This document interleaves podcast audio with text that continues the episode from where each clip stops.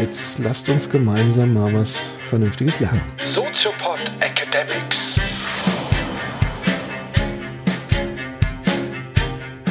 Erklär's mir so, dass auch ich Vollidiot es verstehe. Das heißt, so wie immer eigentlich. So wie immer. Ah. Soziopod Academics.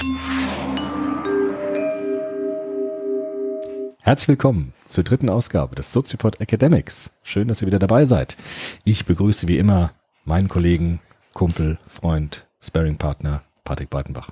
Hallo ihr Lieben und ich begrüße ebenso all das, was er gerade beschrieben hat, Professor Dr. Nils Köbel. Vielen Dank, hallo. Wir kommen gleich wieder zum Thema. Wir haben wieder eine Entwicklungstheorie für euch ausgesucht, eine ganz wichtige, wie schon die beiden letzten wichtig sind. Klassiker der sozialpsychologischen Entwicklungstheorie könnte man sagen. Heute geht es um George Herbert Mead. Einen Entwicklungstheoretiker, der aus sozialphilosophischer, soziologisch-philosophischer äh, Perspektive die Entwicklung von Identität sich angeschaut hat. Also thematisch bleiben wir in diesem Spektrum, wie entwickelt sich Identität, wie entwickelt sich das Ich. Aber jetzt kommen wir aus einer philosophisch-soziologischen Ecke. Und George Herbert Mead hat sich eigentlich sein ganzes Leben lang mit der Frage beschäftigt, wie ist das Verhältnis von Individuum und Gesellschaft? Und wie entsteht eigentlich Identität aus der Interaktion zwischen Individuum und seinen gesellschaftlichen Mitmenschen und Umfeld heraus? Das mal los. seine Fragestellung.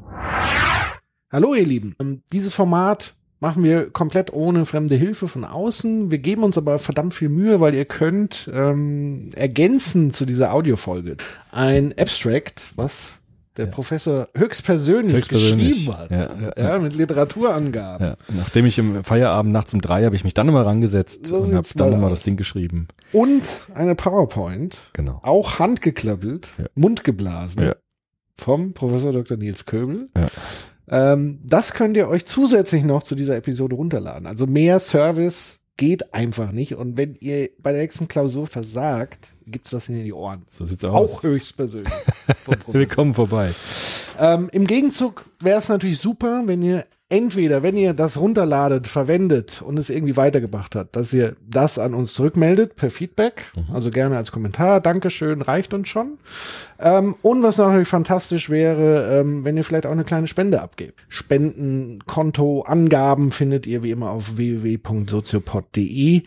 Und ähm, ja, jetzt lasst uns gemeinsam mal was Vernünftiges lernen. Diesem Soziopod Sinne, Academics. Viel Los Spaß. geht's. George Herbert Mead, 1863 geboren, 1931 verstorben, hat in Amerika gelebt, in Chicago vor allem unterrichtet, war aber kurzzeitig auch in Deutschland, in Berlin, hat dort studiert, unter anderem bei Wilhelm Dilthey, Ah. ganz bekannterem geistwissenschaftlichen Philosophen und hat auch da sehr viele Einflüsse erfahren und ähm, hat auch viele Fragestellungen ausgebaut, die Dilthey auch schon hatte. Bei George Herbert Mead ist die Zeit wichtig. Der Übergang vom 19. zum 20. Jahrhundert war eigentlich die Zeit, in der versucht wurde, das Ich, das Bewusstsein des Menschen zum Gegenstand der Analyse zu machen. Also da irgendwie einen Grund, warum? ich glaube, das war einfach eine offene Fragestellung. Also die idealistische Philosophie vorher, das lange 19. Jahrhundert der Philosophie war ja der Idealismus bei Fichte, Hegel, Schelling, die gesagt haben, das Ich ist eigentlich der Quellgrund der Wirklichkeit. Es beginnt im Bewusstsein und alles entsteht aus dem Bewusstsein heraus. Wir konstruieren uns die Welt, wir konstruieren uns selbst, wir konstruieren den anderen. Und ich glaube, diese, dieses Denken war irgendwann ausgedacht. Also da konnte man nicht mehr weiter. Bei Schelling, Hegel war das dann zur Perfektion gereift. Und deshalb hat die Philosophie einen neuen Turn genommen und hat gesagt, na gut, wir versuchen jetzt doch mal eine materialistische Theorie für die Entstehung dieses Ichs aufzustellen. Und hat versucht, einfach da einen neuen Gegenstand zu finden. Hat ihn auch gefunden. Und man kann sagen, das 20. Jahrhundert war vor allem geprägt von dem Versuch, Identität, Subjektivität materialistisch aufzulösen. Also nicht mehr als, als Quellgrund zu sehen, sondern auch der Analyse, äh, als Gegenstand der Analyse äh, fruchtbar zu machen. Das war die Aufgabe des 20. Jahrhunderts. Und da war Mead einer der ganz wichtigen Figuren. Mead war immer Philosoph, obwohl er die Soziologie dann im 20. Jahrhundert ganz stark geprägt hat, aber er ist immer Philosoph geblieben und äh, versucht jetzt Identität aus dem Zusammenspiel von Individuum und Gesellschaft heraus zu beschreiben. Deshalb wird seine Theorie dann später auch äh, als Grundlage des sogenannten symbolischen Interaktionismus gesehen. Das gucken wir uns gleich genau an, was das heißt. Es geht um Interaktion, also Wechselseitigkeit, Wechselspiel, Zusammenspiel zwischen Menschen und zwischen Menschen und ihrer materialen und sozialen Umwelt. Das ist das, das ist der Gegenstand von George Herbert Mead gewesen. George Herbert Mead wird auch häufig gesehen als Vertreter einer bestimmten philosophischen Richtung, die man dann später auch Pragmatismus genannt hat. Pragmatismus sind wichtige Namen drunter. John Dewey zum Beispiel, ein Freund von George Herbert Mead. William James oder auch so Namen wie Charles Sanders Peirce, die kommen aus dem Pragmatismus die versucht haben, eine pragmatische Philosophie in dem Sinne zu erstellen, indem sie erstmal angeschaut haben, was ist das Sichtbare, was ist das Verstehbare, nicht so sehr hinter die Dinge geschaut haben, sondern erstmal beschrieben haben, was sie sehen. Also schon tatsächlich der Gegenentwurf zum Idealismus. Ja, kann man sagen, genau. gesagt hast. Also wenig Metaphysik, Mhm. also keine neuere Metaphysik wie beim Idealismus bei Fichte zum Beispiel, sondern zu versuchen, was sieht man, was kann man beschreiben, was kann man analysieren mit materialistischen Mitteln. Also ganz material auf dem Boden materialistischer Weltanschauung. Mhm. Wenn man uns jetzt anschaut, sagt Mead, dass Identität, also die berühmte Antwort auf die Frage, wer bin ich eigentlich in dieser Welt? Wer bin ich als Mensch? Wer bin ich als Individuum in dieser Gesellschaft? Sich nur entwickeln kann, wenn es Individuen gelingt, die Perspektiven und Rollen anderer Menschen zu verstehen und einnehmen zu können. Also wir sind nicht allein auf der Welt, Ja. so wie das die Idealisten vielleicht noch angenommen haben Was auch manchmal ganz schön wäre. was auch ganz schön wäre. Manchmal. Aber wenn wir ganz alleine wären, dann wüssten wir überhaupt nichts über uns selbst. Weil wir können eigentlich nur eine Identität errichten, indem wir mit anderen Menschen zusammenleben und verstehen lernen, wie andere Menschen uns sehen. Das ist eigentlich der Quellgrund von Identität.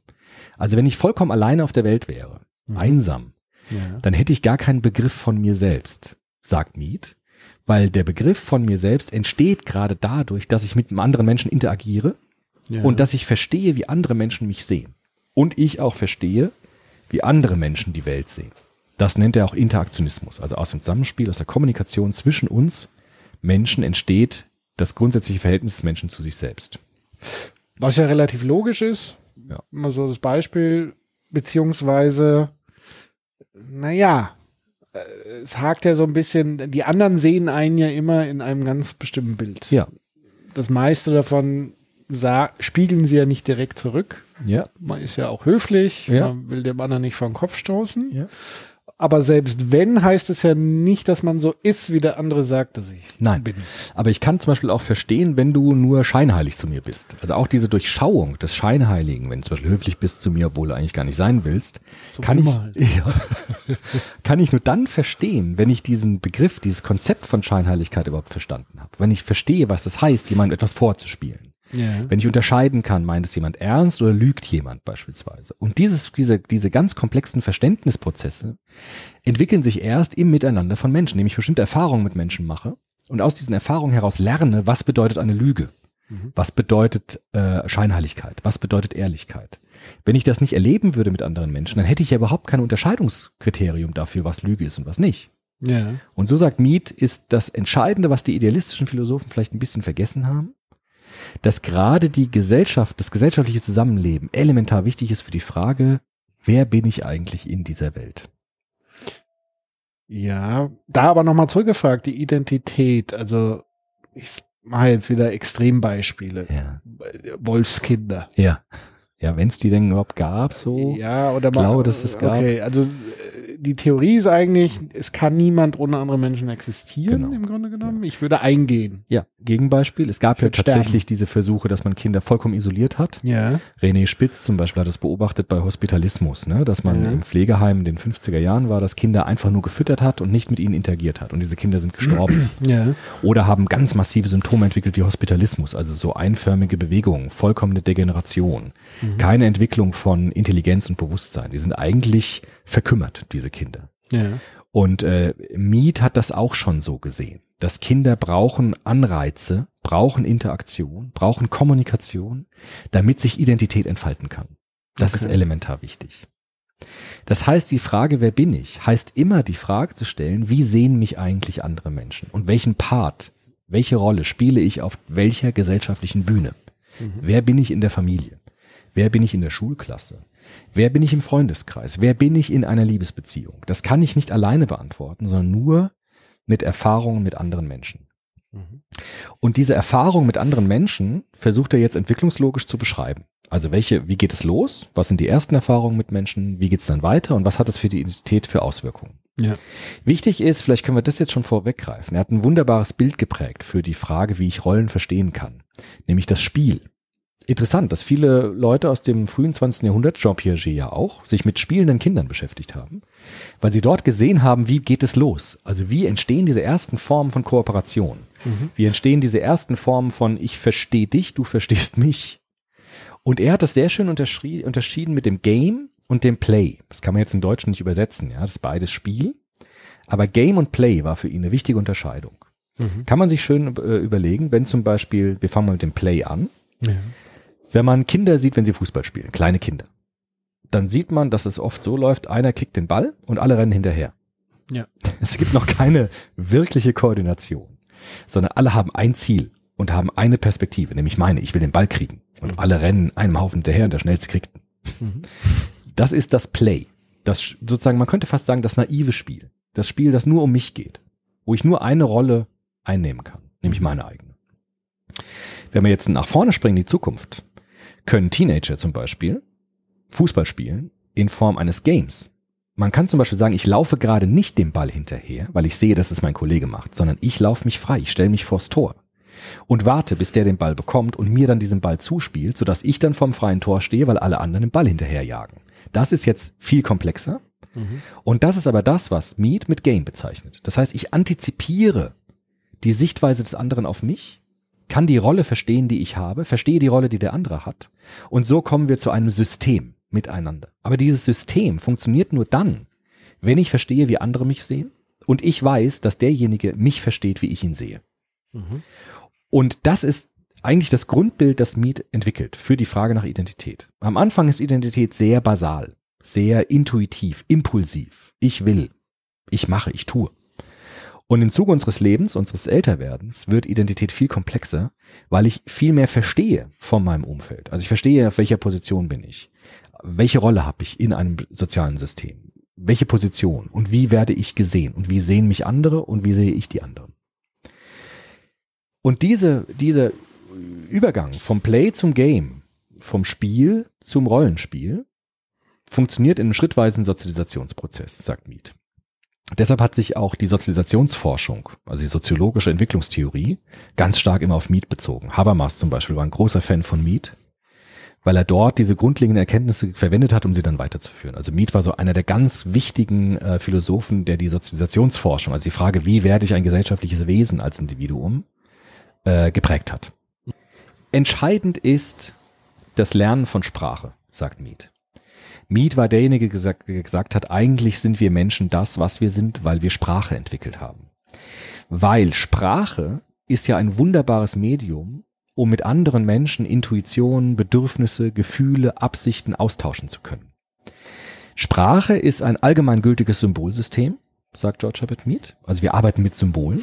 Das kann auch Zeichensprache sein natürlich. Das kann auch eine Geste sein. Das kann auch ein Blick sein. Das kann auch eine Körperhaltung sein.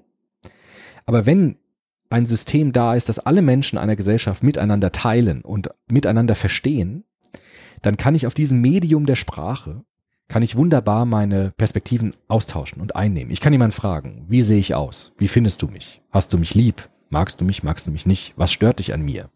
Und kann mit Hilfe von Sprache wunderbar diese Rollen einüben und dieses Game, was man jetzt auf Gesellschaft übertragen kann, ausdifferenziert gestalten. Ich kann zum Beispiel meinen Arbeitgeber fragen, was erwartest du von mir? Was ist die Aufgabenstellung, wenn ich mich bewerbe? Was soll ich tun? Und dann kann ich überlegen, bin ich bereit, diese Rolle einzunehmen oder nicht. Und wenn es auf sprachlicher Ebene passiert, haben wir eine unglaubliche Beschleunigung in dem Lernen von Rollen und von Positionen.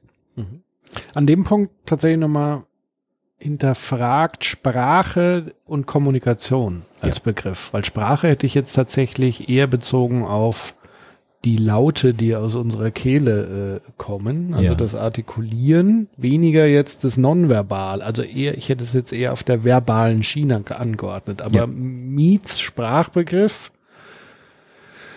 ähm, ist weit gefasster, Weit als ist gefasst. eigentlich der Kommunikationsbegriff. Ja, also na gut, er würde schon sagen, es geht immer um Kommunikation, aber er sagt jetzt, es gibt so Protosprachen. Also wenn Babys mit ihren Eltern anfangen zu kommunizieren, dann ist es noch vorsprachlich, also vor der vokalen Sprache.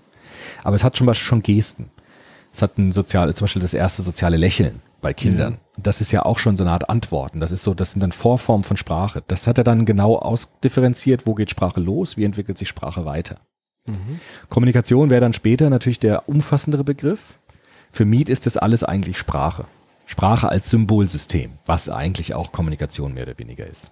Das heißt, das Schreien des Säuglings ist für ihn keine Sprache. Noch nicht ganz, da geht's aber los. Also da würde er sagen, das sind die Grundvoraussetzungen, wenn Sprache beginnt. Mhm.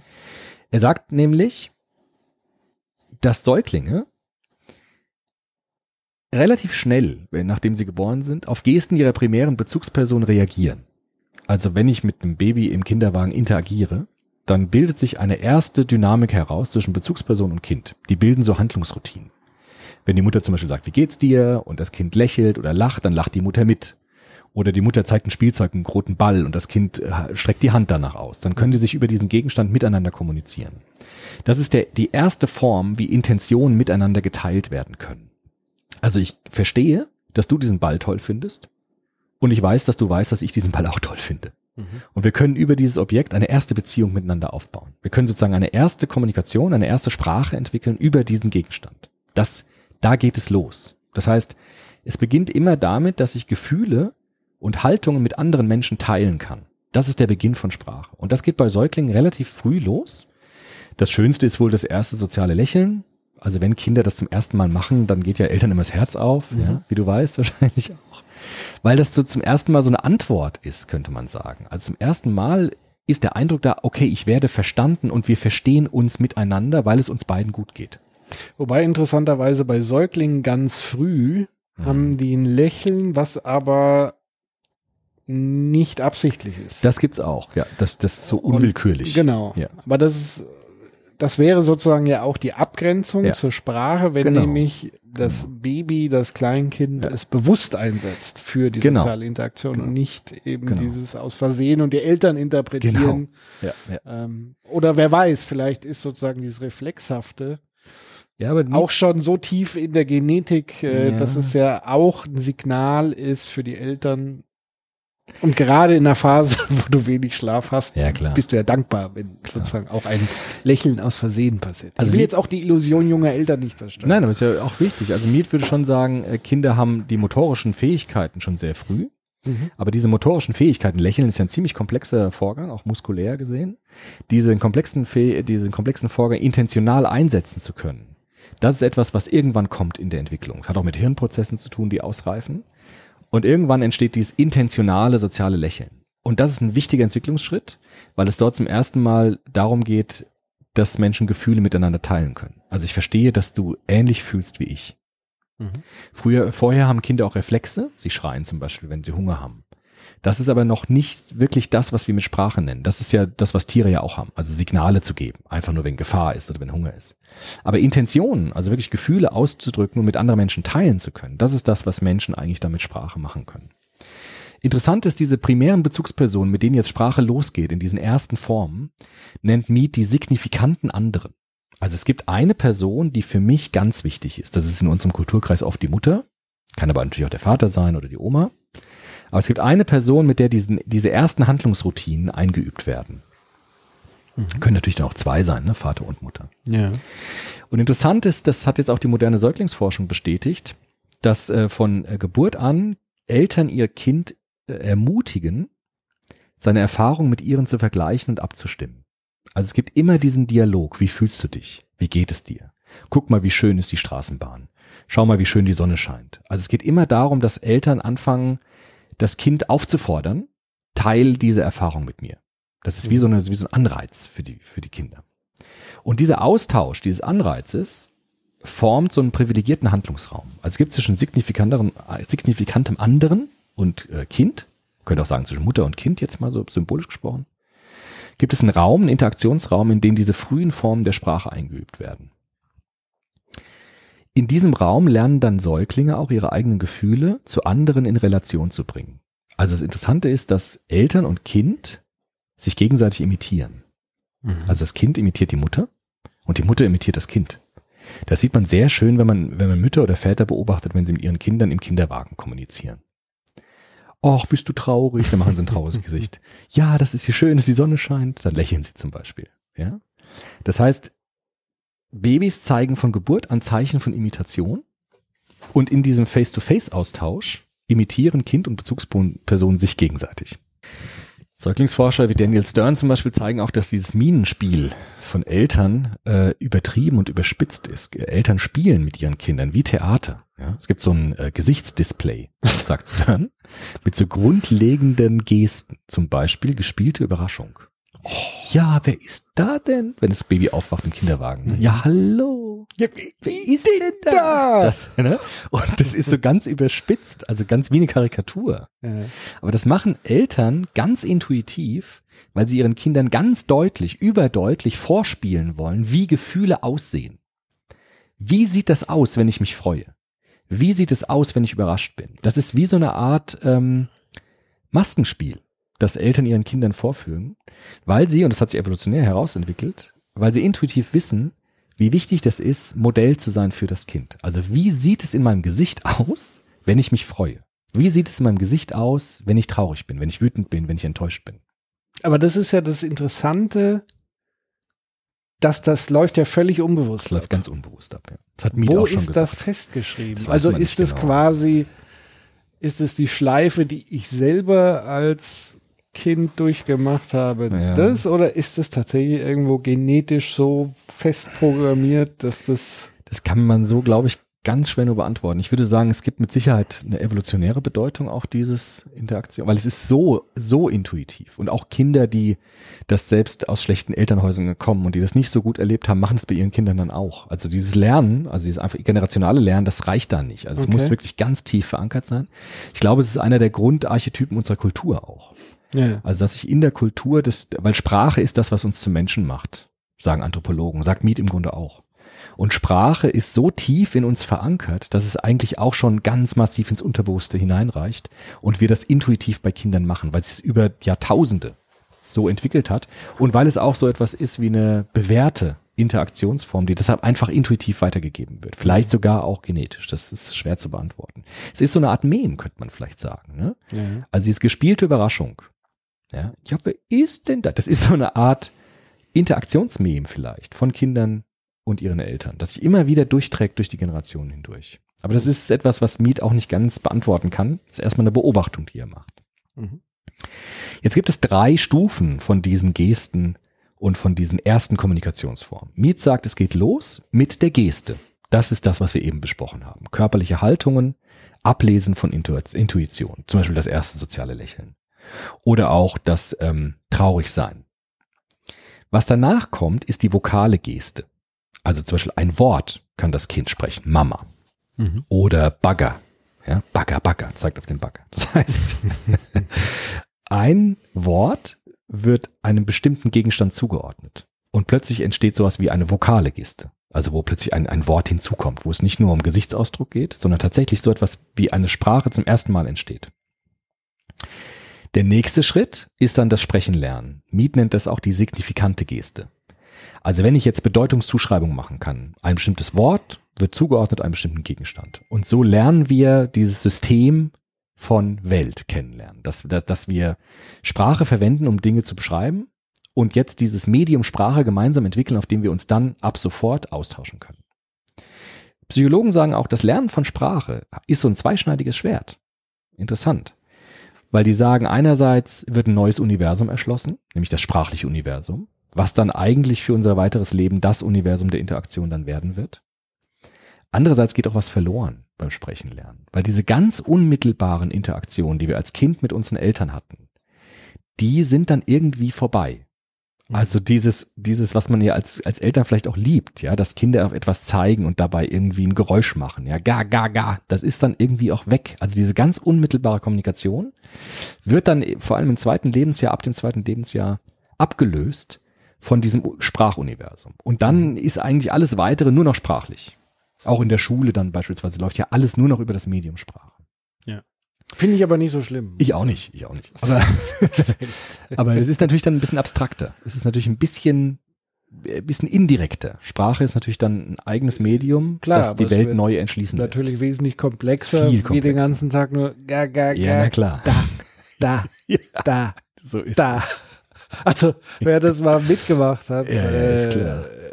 ne? Und es geht viel schneller alles natürlich und viel komplexer, viel bedeutungsintensiver, ganz klar. Aber nochmal zu sagen, es gibt die Geste ganz am Anfang, dann die vokale Geste und dann die signifikante Geste. Das heißt, Sprechen lernen, Kommunikation, Sprechen lernen, von körperlichen Haltungen bis hin zum Erlernen von Sprache.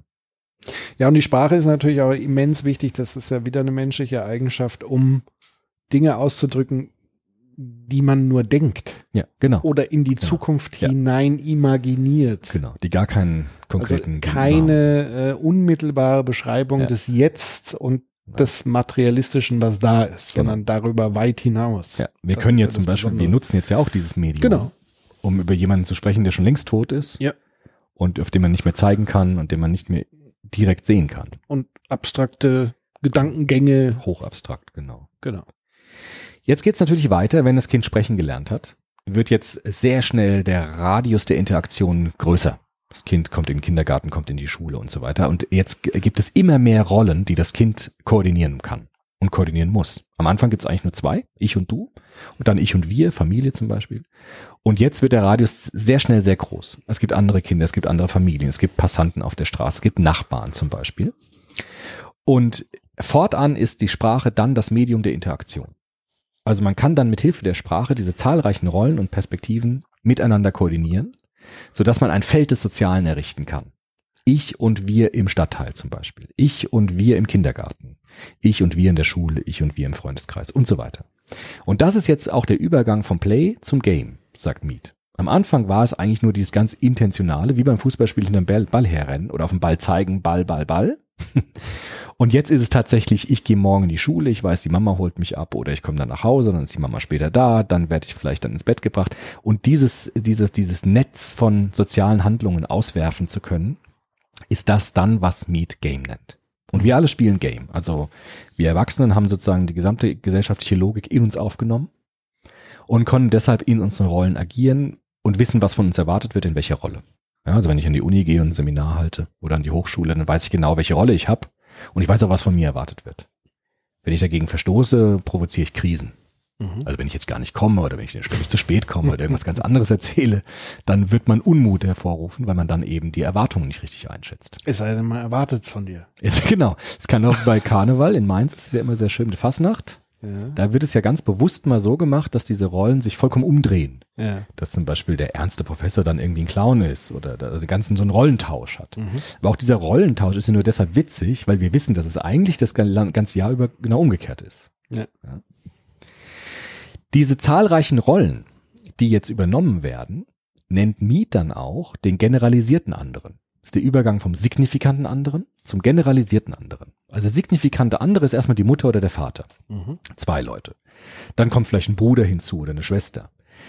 So kommen immer viele signifikante andere zusammen und es werden immer mehr. Es gibt dann die Kindergärtnerinnen, Kindergärtner, die Lehrerinnen, den Lehrer. Und so entsteht aus dem einen signifikanten anderen ein Netz von signifikanten anderen, das irgendwann ein Feld des Sozialen wird. Und dieses Feld des Sozialen nennt Mead auch den generalisierten anderen. Das ist dann dieses berühmte Mann. Man d- macht das nicht, man soll das tun, man zieht sich ordentlich an, man benimmt sich gescheit beim Essen. Und dieses Mann ist das internalisierte Erwartungsprotokoll der Gesellschaft, das an uns ergeht. Das heißt, ich habe die Gesellschaft in mich hineingenommen, verstehe sie und weiß, wie man, mit einem N gesprochen, sich in einer Gesellschaft verhält. Und dieses Mann ist der generalisierte andere. Zurückblickend auf Sigmund Freud wäre Ja. das das Über-Ich. Ja. Das wird oft verglichen. Ich finde es auch spannend, das zu vergleichen. Sigmund Freud hat dieses Über-Ich ja eher mit Normen dann auch, mit Verboten bezeichnet. Aber man tut nicht. man tut nicht, ist es schon. Das ist auch Ja. ähnlich. Das war ja auch eine ähnliche Zeit. Ne? Mhm. Aber ich glaube, dass das Mead das ein bisschen positiver sieht. Weil äh, Mead würde sagen, man kann nur Identität überhaupt erst entwickeln, Bewusstsein entwickeln, wenn man dieses gesellschaftliche, generalisierte andere in sich aufgenommen hat. Sonst hat man eigentlich ein Defizit. Und bei Freud ist es ja eher so, dass es oftmals was Beschränkendes ist. Was Ach so, bei, Einsperrendes. ich dachte, bei Freud wäre generell über Ich auch, ich sag mal, Konventionen, Regeln allgemein und nicht nur Verbote. Ist es auch. Aber das stimmt vollkommen. Man kann es auch, wenn man Freud, das ist wie die Lesart von Freud. Ich lese Freud immer so ein bisschen kulturpessimistisch. Muss man aber natürlich nicht. Man kann den auch positiv sehen. Ja. Aber Mead war, finde ich, sehr kulturoptimistisch, weil er gesagt hat, wir brauchen Gesellschaft. Das ist wichtig. Das, nur deshalb existieren wir überhaupt. Und Freud hat ja auch gesagt, man muss sich dann ein Stück weit befreien, damit die Triebe dann kommen können und nicht unterdrückt werden und so weiter. Und das hat Miet jetzt nicht ganz so stark gesehen. Aber im Grunde ist es, geht in eine ähnliche Richtung tatsächlich, weil die Fragestellungen dieser Zeit ja auch ähnlich waren. Und wieder übertragen von ähm, Play und Game Ja. wäre ja auch über Ich eher im Game ja. und das Ich eher. ja. Oder die Triebe Es- sind auch das Es Play. Ich im Play. Ja, genau. Ja. Ja. Das S ist Play. Ne? Ich will das haben, was ich jetzt haben will. Fertig. Ja. Und Game heißt schon, ich will das haben, was ich haben will, aber ich mach's taktisch. Taktisch Einklang und mit anderen. Manchmal muss ich darauf verzichten, weil es verboten, Genau. verpönt, was auch immer. Ja, aber denken wir ans Fußballspiel nochmal. Die Fähigkeit des Games ist natürlich viel effektiver fürs Ziel, als wenn ich nur Play habe. Ähm, Also, ja, beinhaltet aber natürlich ähm, das Bewusstsein darüber eines Teams. Ja, eben. Aber Das wenn ich dieses ja wieder der Bewusstsein generalisierte habe, andere. genau. Aber wenn ich Ja. das Team habe, bin ich natürlich auch viel effektiver im Erreichen meiner Ziele, als wenn ich nur Play habe. Ja. Also deshalb hat eine Kindermannschaft keine Chance gegen Erwachsenenmannschaften. Weil die können natürlich sich viel besser koordinieren. Genau, aber das kommt so ein bisschen drauf an. Das sieht man ja auch im Profifußball. Ja, wie nach- Ronaldo, ne, Ja. der immer alleine Ja, ja, ja, ja. was machen Aber will. der spielt sich genial frei und der macht geniale Pässe. Also der hat dieses Game sehr, sehr gut internalisiert, weil er genau weiß, wo er stehen Team muss. akzeptiert Ja. sein Game. Das ist ein eingespieltes Ding. so. Und er weiß genau, wo er stehen muss, damit er diese, diesen Schuss auch setzen kann und so weiter. Also das ist ein schönes Beispiel dafür, dass jemand eben nicht nur Play macht, sondern ganz, ganz intensiv Game versteht. Das Resultat von all dem ist jetzt das Selbst. Also wenn ich vom signifikanten anderen, den generalisierten anderen übernommen habe, in diesem schrittweisen Sozialisationsprozess, die gesellschaftlichen Normen, Erwartungen, Konventionen, Rollen in mich aufgenommen habe, internalisiert habe, dann wird die interagierende soziale Umwelt zu einem Spiegel, in dem das eigene Verhalten wahrgenommen und abgelesen werden kann. Ich sehe an den Reaktionen meiner Umwelt, wie die mein Verhalten beurteilen. Wenn ich zum Beispiel zu spät komme, ach du lieber Gott, schon wieder zu spät. Ja, ich sehe, okay, ich habe was Blödes gemacht. Wenn ich jemandem was Böses sage, der fängt dann an zu weinen, sehe ich an den Reaktionen des Gegenübers, ich habe irgendwie was verbockt oder was falsch gemacht. Oder wenn ich einen Witz mache und die Leute lachen, dann äh, ist es gelungen. Und Miet sagt durch den Es generalisierten sei denn, Es sei denn, die machen nur so, als ob. naja, es gibt ja zum Beispiel auch sowas wie Hierarchien. Ja, ja. So. Game, Da, genau. äh, es ist ganz beliebtes Game Ja. in Meetings, Ja. wenn der Chef drin sitzt und der macht einen Witz, dass alle lachen. Alle lachen, genau. Und wenn es der Karl-Heinz ist, alle lacht vielleicht witzig. einer oder keiner. Genau. So. Das Also, ist Game, ne? ja, Weil ich genau. weiß, was wird von mir erwartet in meiner Rolle. Genau. Und äh, das kann ich nur deshalb dann, ich muss mitlachen oder ich sollte mitlachen, weil ich verstehe, dass es von mir erwartet wird. Es sei denn, ich bin so ein Rebell und sage, ich lache jetzt gerade nicht mit.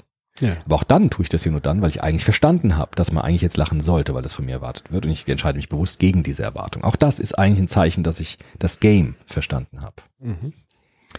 Wenn jetzt jemand die Sprache nicht kann zum Beispiel und du gar nicht weißt, um was es geht, der lacht nicht mit, aber nicht bewusst, sondern weil er es einfach nicht versteht. Und das ist Er ganz, lacht, weil alle lachen. oder er lacht, weil alle lachen, oder er weiß gar nicht, was, was jetzt gerade los ist, aber das ist ja gerade kein Verständnis. Als derjenige, der bewusst mal nicht lacht, weil er es einfach nicht witzig findet, obwohl er eigentlich lachen sollte. Na, das ist, wie gesagt, dieses, genau dieses Game lernen.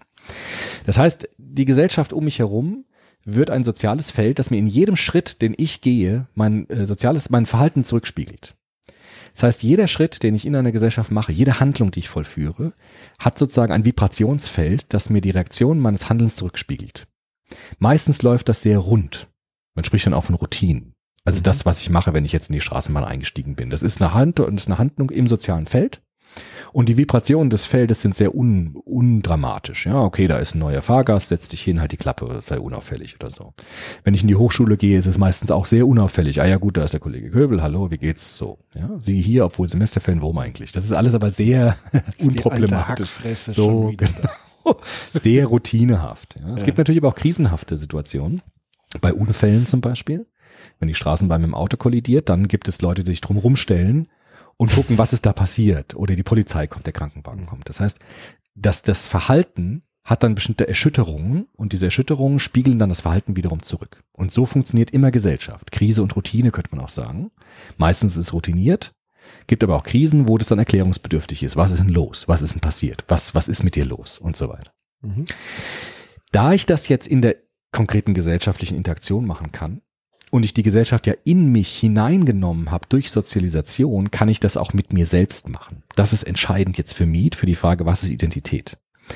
Wenn ich sozialisiert worden bin in einer Gesellschaft, habe ich einen Spiegel in mir drin.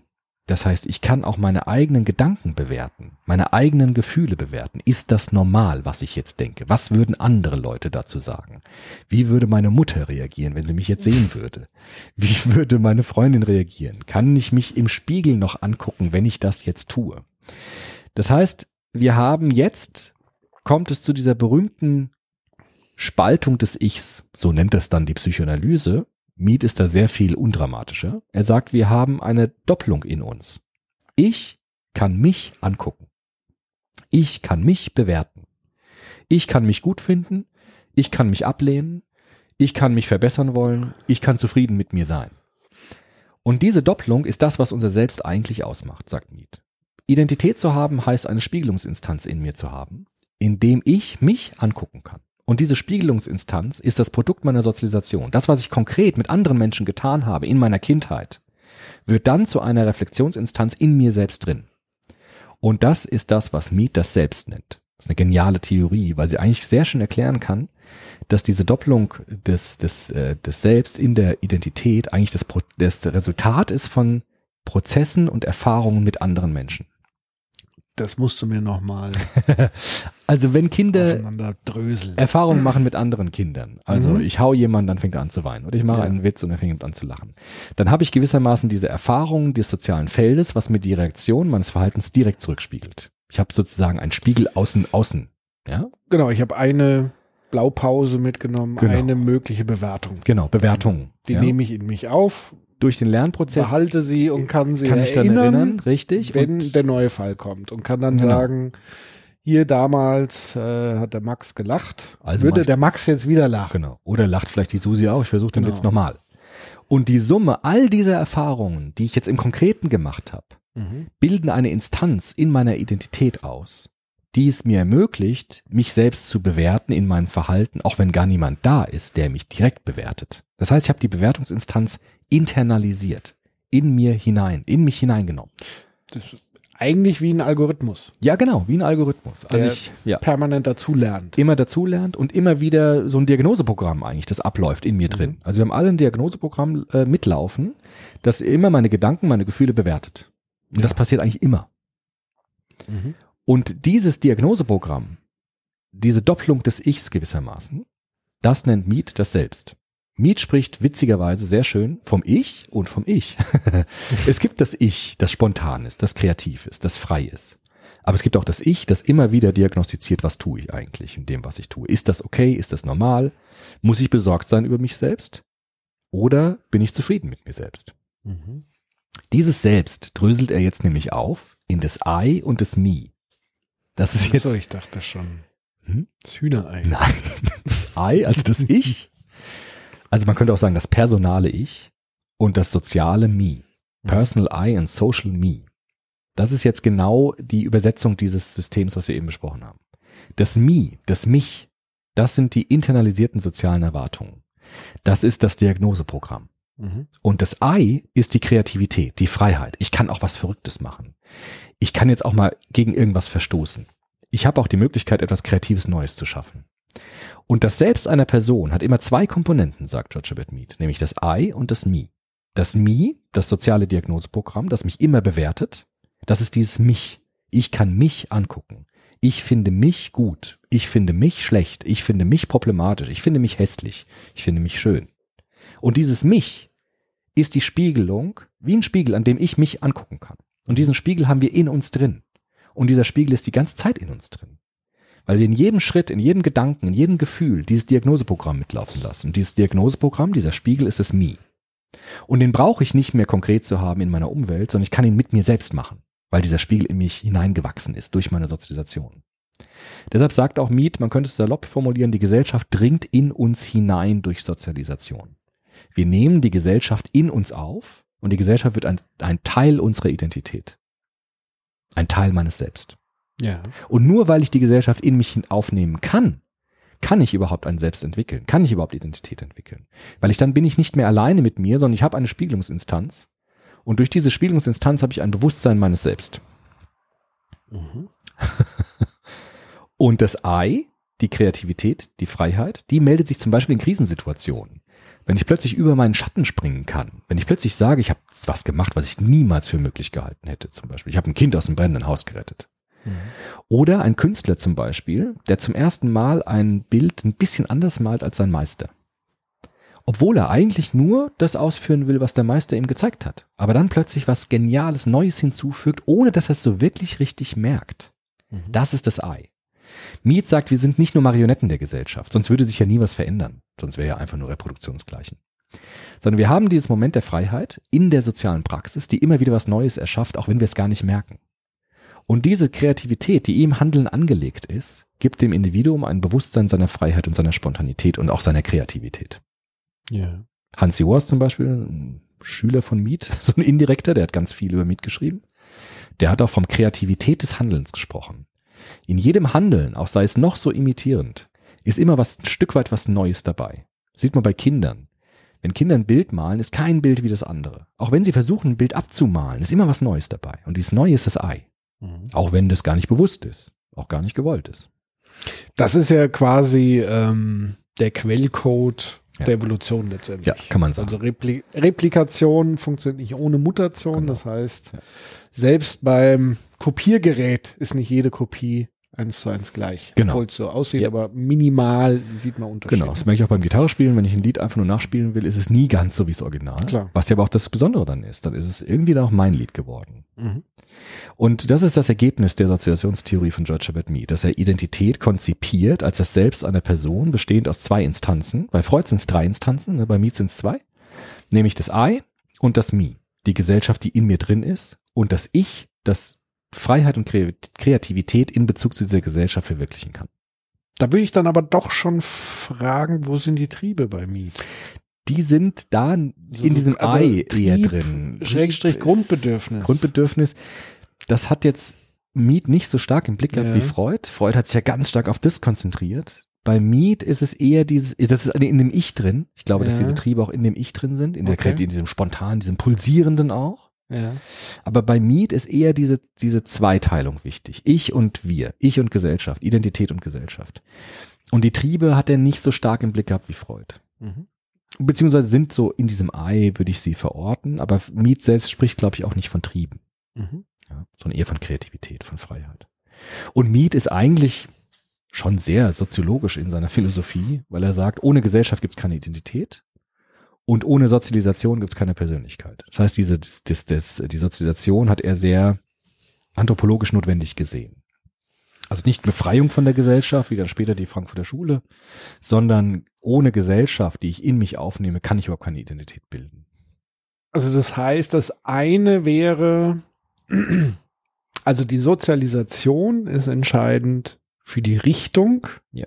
der Identität, wohin sie sich Ja. entwickelt.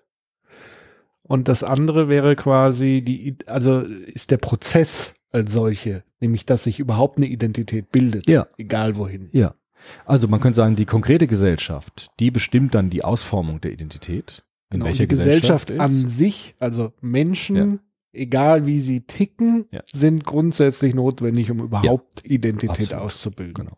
Was ja auch sich bewährt hat, diese Theorie, Stichwort wieder zurück zum Anfang, mit der Säuglingsforschung. Wenn man mit Säuglingen keine Interaktion ausführt, dann verkümmern sie tatsächlich. Also es ist überlebensnotwendig, dass wir ihnen Gesellschaft und Gemeinschaft anbieten, den Kindern, und sie hinüberziehen in ein gesellschaftliches, in eine gesellschaftliche Existenz. Ja. Und nur dann entsteht Persönlichkeit, nur dann entsteht Identität. Und das ist genau das, was Miet gesagt hat. Und damit hat er natürlich der Soziologie einen Riesendienst erwiesen, weil die konnten sich jetzt genau auf diese Theorie konzentrieren und konnten genau ausbuchstabieren, wie funktioniert jetzt diese Übernahme, die Internalisierung und so weiter. Und es steckt natürlich keine Wertung drin. Mhm. Also es ist völlig egal, wie ich sozialisiert bin, ob ich Ja. jetzt irgendwie äh, bei Verbrechern aufgewachsen bin. Ich habe dann eine Identität, Ja. Die sich anders ausprägt, aber es Ja. ist eine Identität am Ende. Absolut. Mit eigenen Moral. Ja. Mit einem eigenen Mi, Genau. dass mich ein bestimmtes Diagnoseprogramm, das dann entwickelt, also programmiert worden ist, das dann vielleicht Verbrechen positiv diagnostiziert. Endlich ist es mal geglückt mit dem Bankraub. Ja. Und jemand anderes würde sagen, das ist ja genau das, was ich nicht darf. Ja? Und das liegt dann an der, an der inhaltlichen Füllung des Mi, also an der inhaltlichen Ausgestaltung der Sozialisation. Deshalb ist Miet, kann man sagen, ein strukturales Modell. Und dann kann man jetzt natürlich, das wurde ja auch gemacht, sehr schön untersuchen, welche inhaltlichen Erfahrungen führen zu der Formung des Mi, zu der inhaltlichen Ausfüllung des Mi. Und was heißt das dann für die Identität einer Person? Mhm. Ja. Übertragen jetzt vielleicht ganz aktuell soziale Medien. Ja. Da bekomme ich ja, also zum einen teile ich ja was mit Ja. und damit teile ich ja, Ja. meine Identität. Ja. Daraufhin bekomme ich ja immer ein Feedback. Ja. So wie wir auch. So wie wir auch. Aber das passiert natürlich ganz anders, wie es vielleicht früher passiert ist. Ich weiß Also gar nicht, ob es, es ganz anders passiert. Also Mm. strukturell ist es ähnlich. Es ist vielleicht schneller jetzt, Ja. vielfältiger, aber eigentlich funktioniert es immer im parasozialer. Ja, parasozial, richtig. Also nicht mehr konkret, der Mensch muss vor mir stehen, ich kann im Bildschirm sehen. Genau, Jedoch, manchmal weiß ich gar nicht, ist es überhaupt ein Mensch oder ist es ein Bot. Das kann auch sein. Aber Ja. trotzdem, die Mechanismen, es läuft alles über Sprache. Ja. Es ist das Symbolsystem schlechthin immer noch. Also das Symbolsystem, was wir verwenden, ist Sprache. Das ist auch wichtig, sagt Mead, weil es muss ein eindeutiges Symbolsystem vorhanden sein, damit das funktioniert. Das ist sozusagen biblisch, ja, wenn alle mit fremden Zungen sprechen, haben wir keine Gemeinschaft. Aber wenn wir eine Sprache haben, dann können wir uns miteinander verstehen. Und das ist in den neuen Medien ganz genauso der Fall. Dort gibt es ja auch Sprache, es gibt auch Gesichtsausdrücke, diese, diese Emo, wie heißen die Emojis? Emojis, genau. Das ist ja genau das Gleiche, nur halt sehr komplexitätsreduziert. Aber auch da ist das System das gleiche. Es ist halt jetzt vielfältiger, schneller, globaler, parasozial, also nicht mehr konkret im Gegenüber, sondern auf dem Bildschirm. Aber ich glaube, der Mechanismus der wechselseitigen Rollenübernahme ist immer noch der gleiche, wie Meeting beschrieben hat. Nur jetzt technisch natürlich ausdifferenziert und beschleunigt. Mhm. Deshalb auch Digitalisierung zum Beispiel, dieses Thema, funktioniert nur dann, wenn es diesen Grundcode aufnimmt. Man kann auch den Grundcode der Rollenübernahme digitalisieren. Aber wenn ich ihn dann vollkommen anders mache, wird er nicht mehr funktionieren. Mhm. Deshalb ist technische Innovation inhaltlich vielleicht anders, aber strukturell ist sie oftmals gar nicht so anders, wie wir glauben. Ja. Ja. Auch die Matrix, wenn wir jetzt ganz abgefahren sind in dem Film, ne? Mhm. Wenn die Matrix ganz anders wäre als die Welt, die wir kennen, dann würde es nicht funktionieren. Das hat ja dieser eine Typ doch gesagt, dieses Programm. Wir haben die Matrix am Anfang so gestaltet, dass es ein Paradies war und wir hatten Ernteausfälle. Also die Menschen sind gestorben. Weil die Welt, wenn wir sie künstlich rekonstruieren, kann nicht ganz anders sein, wie die Welt, die wir im Konkreten Naja, haben. Sonst würde es nicht funktionieren. Vorausgesetzt eine Erinnerung daran. Ja.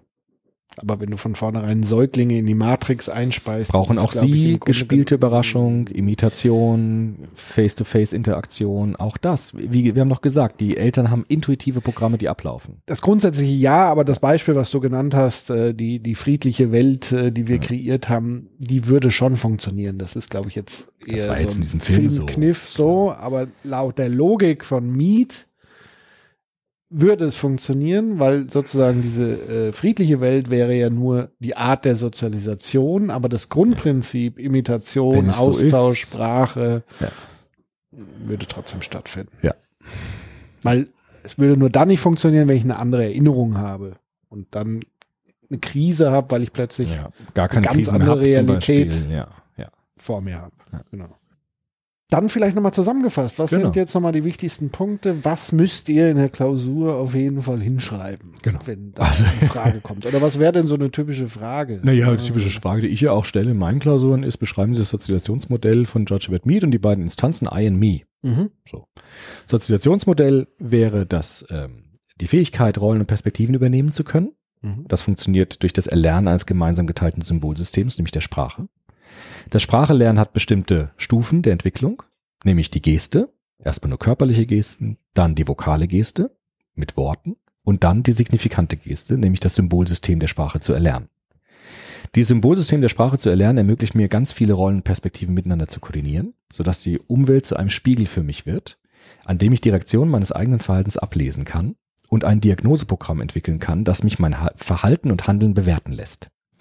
Durch diesen Programm kommt es, durch dieses, durch diesen Prozess kommt es dazu, dass die Gesellschaft, dass ich die Gesellschaft internalisiere und ein Bewusstsein in mir, in mir sich aufbaut, das aus zwei Instanzen besteht, nämlich aus dem Me, das die gesellschaftlichen Erwartungen, Konventionen, Normen und Werte repräsentiert, und aus dem I, aus dem Ich, das kreativ und spontan sich zu diesen Erwartungen verhält und dadurch auch immer wieder was Neues produziert. Sehr gut. Wenn man das so schreibt, glaube ich, hat man gute Karten. Dann gibt's eine Eins. Ja. Wahrscheinlich. ja. Oder? Bei mir schon. Ja. Sehr gut. Okay. Dann äh, hoffen wir wie immer, dass ihr gut dazugelernt habt Und ähm, ist damit jetzt mit dieser Triologie äh, die Wäre so- Entwicklungstheorie soweit, Ja, zumindest von Das unserer sind Seite jetzt wichtige, wichtige Theorien gewesen, die immer wieder kommen, Mhm. wenn es um Entwicklung und Sozialisation geht. Gut. Dann, wie immer, gibt uns Feedback ähm, zu dieser Episode, zu dem ganzen Format. Wir freuen uns darauf. Wir freuen uns über Spenden, über Kommentare. Ähm, ladet euch das Abstract und die PowerPoint-Präsentation auf www.soziopod.de zu dieser Folge runter. Und dann kann eigentlich fast nichts mehr in eurer nächsten Klausur schiefgehen. So In diesem es. Sinne, macht's gut, auf bald. Bis dann. Ciao, ciao.